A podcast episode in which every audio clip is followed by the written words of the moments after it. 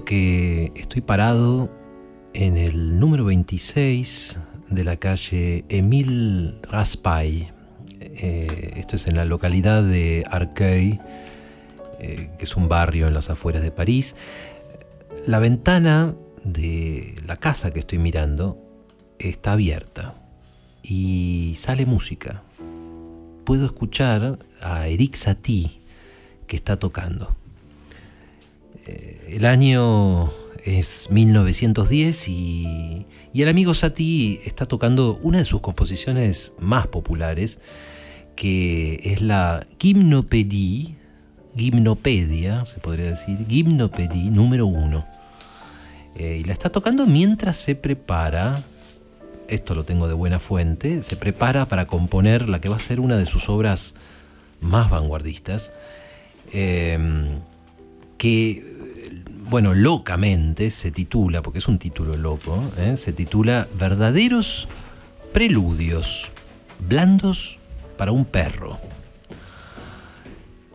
Bueno, por supuesto que todo esto que acabo de decir es una ficción, por supuesto que en realidad estoy en, un estudio de radio en Buenos Aires en 2022, pero esta, es una ficción que voy a usar, la única ficción, eh, para un relato que en todo lo demás se ajusta de verdad a la historia, a la historia con mayúscula.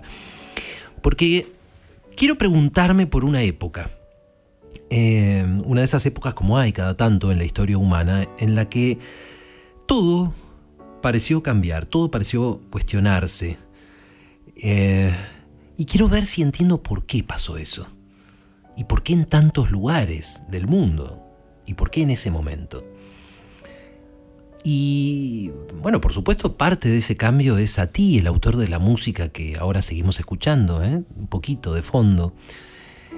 Cuando Eric Satie empezó a componer música, que fue hacia el año 1887, eh, el mundo occidental, bueno, Europa en todo caso, Estados Unidos, la misma Argentina, todo el mundo que escuchaba música occidental estaba dominado por las óperas de eh, el compositor alemán Richard Wagner, o Richard Wagner, que eran, bueno, temas heroicos, totalizadores, relatos mitológicos, eh, óperas que podían durar hasta seis horas. Era como, por un lado, un gran ímpetu y la ambición de decirlo todo y de explicarlo todo en un solo relato, todo coherente. Y Satie desde joven se propone hacer todo lo contrario de eso. ¿Cómo hace todo lo contrario? Bueno, empieza a componer piezas cortas eh, para piano solo, con melodías como esta que escuchamos, íntimas, eh, reflexivas. Eh, yo diría que pasar de la música de Wagner a la música de Satie, bueno, es como, vieron cuando estamos en un boliche o en una fiesta muy, muy ruidosa, y durante un rato es, está bueno, es excitante, te levanta, pero hay un momento en que la cabeza no te da más. Bueno, en ese momento salir, respirar el aire fresco, el silencio de la noche, eso es a ti. Bueno, ¿y qué le dice a Sati el silencio de la noche? Le dice que las grandes explicaciones del mundo vistas de cerca, no alcanzan, no convencen. Eh, le dicen que una sinfonía, como las de Wagner, se puede descomponer en sus diferentes movimientos y los movimientos los podés descomponer en, los compases y el, cada compás en sus acordes y un acorde lo podés descomponer en las tres, cuatro notas que lo componen y llega un momento en que decís, y bueno, ¿y una nota qué es? Y entonces todo lo que parecía seguro y evidente y ya explicado, de repente te empieza a parecer muy raro y muy incierto, porque a fin de cuentas, ahí aparecen las preguntas, ¿no? ¿Por qué suenan bien juntas esas notas musicales? ¿Por qué? ¿Qué es una armonía? ¿Qué es una nota musical? Entonces, esta música, esta música analítica que compuso Satie y que seguimos escuchando, esa música eh, casi desarmada, diría yo, eh, desarmada como una máquina, ¿no? que muestra todos los cables y todas las tuercas en su interior para que los veamos, esa música nos invita a hacernos esas preguntas que todo el mundo, por alguna razón, empezó a hacerse hacia 1910.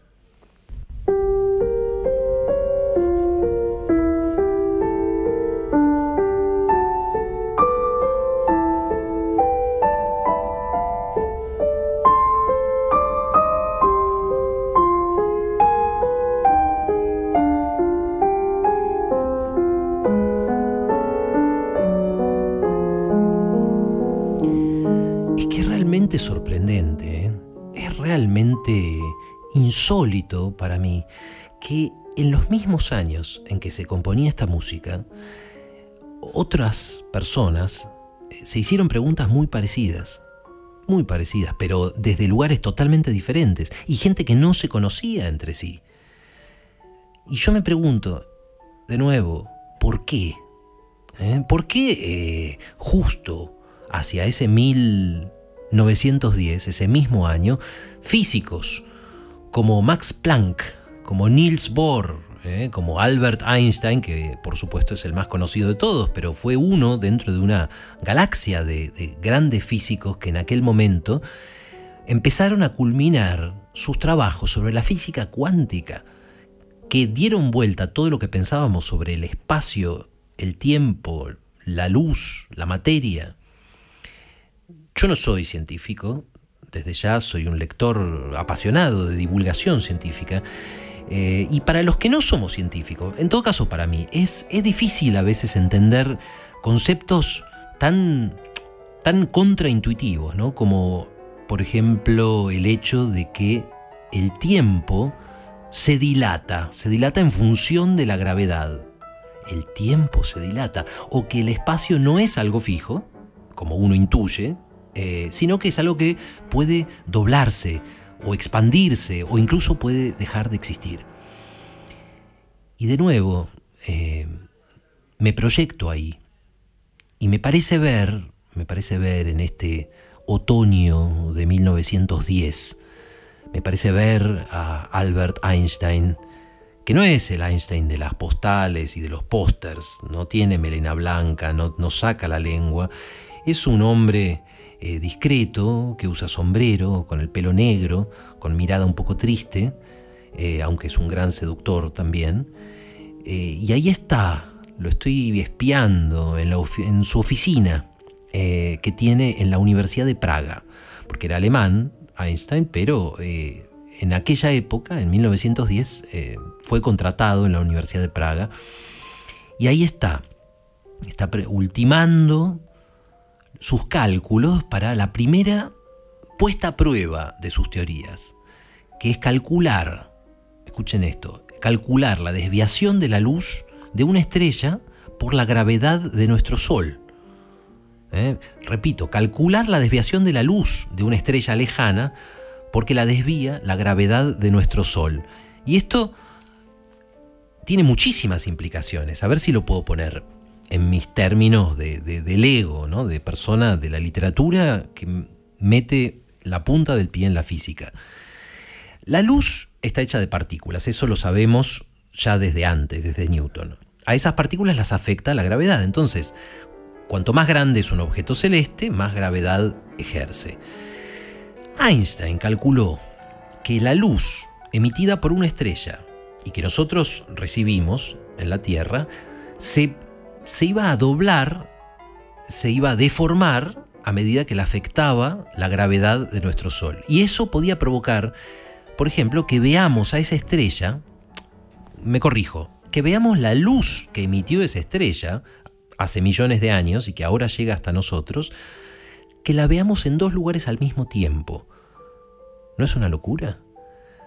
La gravedad puede provocar que veamos una misma estrella en nuestro cielo en dos lugares al mismo tiempo. Y ese cálculo se comprobó, efectivamente, era un cálculo que había hecho Einstein y se, y se comprobó en un experimento varios años más tarde. Y yo no puedo explicar el, impacto que tuvo esto. alguien dijo que la, mayor locura eh, popular en torno a una figura famosa, antes de los Beatles, fue Einstein. Einstein bajaba de un barco y había multitudes esperándolo, aclamándolo. Como él mismo decía, hubo una época en la que cualquier, eh, el mozo en el café, el, no sé, el, que tiene un taller de autos, el oficinista en su oficina, el verdulero en la verdulería, todos estaban discutiendo sobre Einstein, discutiendo la, teoría de la relatividad y las teorías de Einstein. Yo sospecho que no es porque todos entendieran, entendiéramos, tendría que decir, todos los detalles de esta teoría, pero sí porque percibimos instintivamente cuando alguien está dando vuelta al mundo que conocemos. Y eso estaba haciendo Albert Einstein junto con otros físicos en ese momento. Y díganme, por favor, ¿qué, sentido del humor ¿no? tendrán Dios o el destino o, o lo que sea que hizo que apenas cuatro años después de este experimento de Einstein que puso el mundo patas arriba, el mundo, nuestra representación del mundo, bueno, cuatro años después el mundo literalmente se vino abajo y se puso patas arriba. Lo digo porque empezó la Primera Guerra Mundial. Un conflicto donde, mm, aparte de que murieron millones de personas, se destruyeron imperios que tenían siglos de antigüedad y nacieron otros países que no habían existido antes. Pero bueno, no, me quiero adelantar a 1914, volvamos a, 1910. Volvamos a este año que elegí hoy, que fue el año de todas las transformaciones, ¿eh? el año donde se perdieron todas las certezas, sobre todo. Yo digo, ¿será que hay un orden secreto que conecta, no sé, la música con la física, los pintores con los políticos, el arte con la vida cotidiana? Yo creo que sí. Yo creo que hay momentos de la vida en que los individuos necesitamos poner todo en cuestión. Y puede ser cualquier cosa, crisis de los 40, un, divorcio, una mudanza, un cambio de trabajo. Pero hay momentos en los que necesitamos mirar de cerca esa historia que nos contamos a nosotros mismos sobre nuestra vida y ponerla en cuestión y decir, bueno, esto al final, ¿era así o puede ser de otra manera?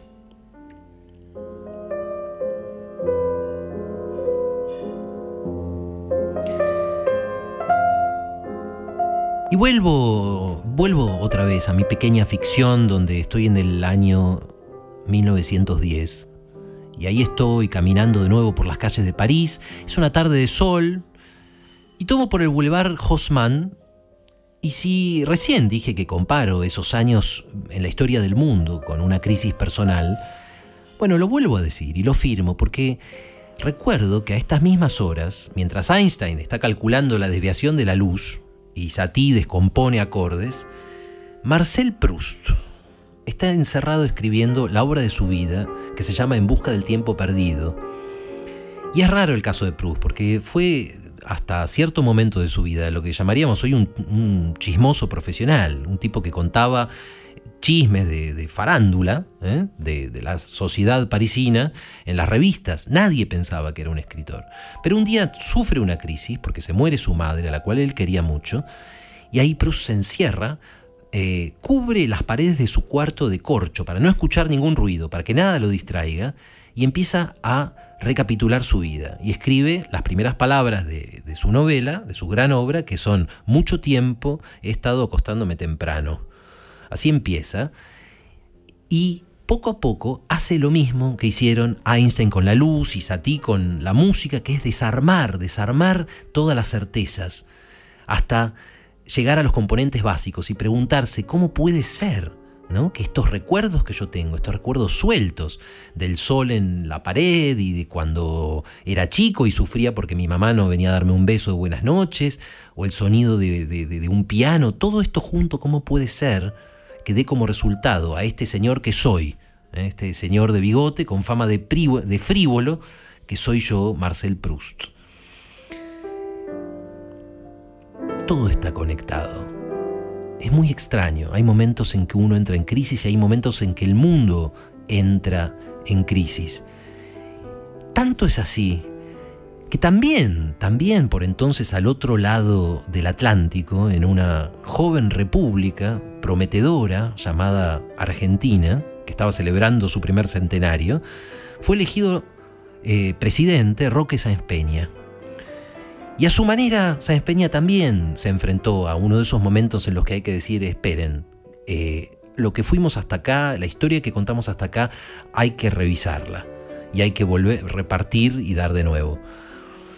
Eh, es una trayectoria llena de contradicciones la de Sáenz Peña, podría ser el tema de toda una columna, pero yo por ahora quiero decir simplemente que había varias razones que van desde la crisis económica de unos años antes, eh, el miedo a que los inmigrantes se sintieran afuera de la política argentina, eh, muchas razones que llevaron a Sáenz Peña a decidir que había que poner en cuestión y reformar el sistema electoral.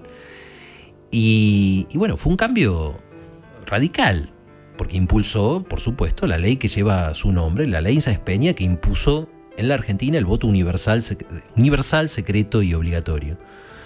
Fue un, cambio muy profundo que, como pasa siempre, llevó a preguntarse de qué está hecha, eh, bueno, en este caso, la legitimidad de nuestra democracia. ¿Qué es la democracia argentina? ¿Qué es la democracia? Punto.